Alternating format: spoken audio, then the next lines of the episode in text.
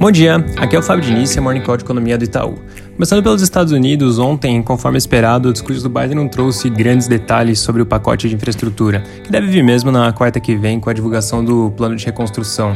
No discurso de ontem, o Biden anunciou que vai dobrar a meta de vacinação para os 100 primeiros dias de governo, dos atuais 100 milhões de doses para 200 milhões. Isso parece uma meta factível, dado o ritmo atual de vacinação por lá e a disponibilidade de vacinas.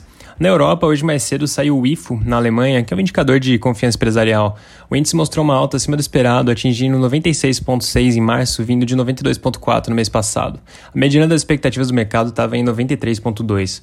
Importante reforçar como esse índice tem mostrado resiliência, mesmo em meio às medidas de restrição que estão em curso na Alemanha por conta do coronavírus. Para abril, a gente espera uma pequena queda nos índices de atividade por conta desse prolongamento das medidas restritivas, mas a partir de, de maio deve começar a ter uma retomada com o avanço da vacinação por lá. Passando para o Brasil, ontem o Congresso concluiu a votação do orçamento desse ano. O texto foi inicialmente aprovado pela Comissão Mista do Orçamento, que é composta por parlamentares das duas casas, e depois foi aprovado no plenário da Câmara e do Senado. O noticiário relata algumas mudanças que foram feitas em relação à proposta original, que acabaram direcionando cerca de 26 bilhões é, previstos para despesas do governo, principalmente na parte de despesas obrigatórias destinadas à Previdência, que agora vão ser destinados a emendas parlamentares. É, isso aí acaba trazendo alguma pressão para o executivo, que provavelmente vai precisar coetar gastos ao longo do ano para poder cumprir o teto. Na parte do vírus, a Folha traz uma notícia que o Butantan está desenvolvendo uma vacina contra o Covid-19 e que hoje deve pedir autorização para a Anvisa para dar início aos testes clínicos com humanos. De acordo com o diretor do instituto, é possível que a etapa de teste esteja concluída e que tenha uma disponibilidade de cerca de 40 milhões de doses até o final do ano. Importante acompanhar como essa etapa de testes vai evoluir ao longo das próximas semanas e meses.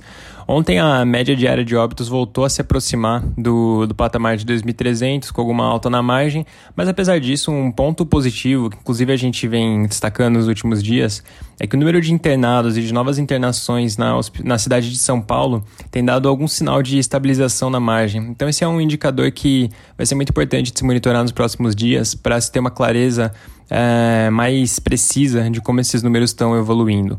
Na parte de dados, ontem, como a gente mencionou, saiu o IPCA 15 no mês de março. O índice registrou uma alta de 0,93% no mês, que foi marginalmente acima da nossa projeção e que é do mercado, que era de 0,96%.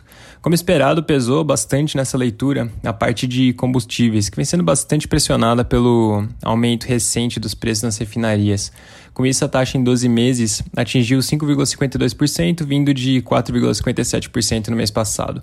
Por IPCA fechado de março, nossa projeção é de uma alta de 1,01% no mês.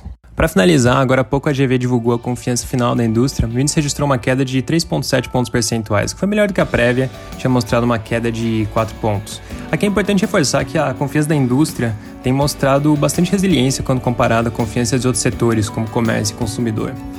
E lembrando que, apesar do feriado antecipado em São Paulo, o Morning Call continua normalmente na semana que vem. É isso por hoje, um bom dia e um bom final de semana.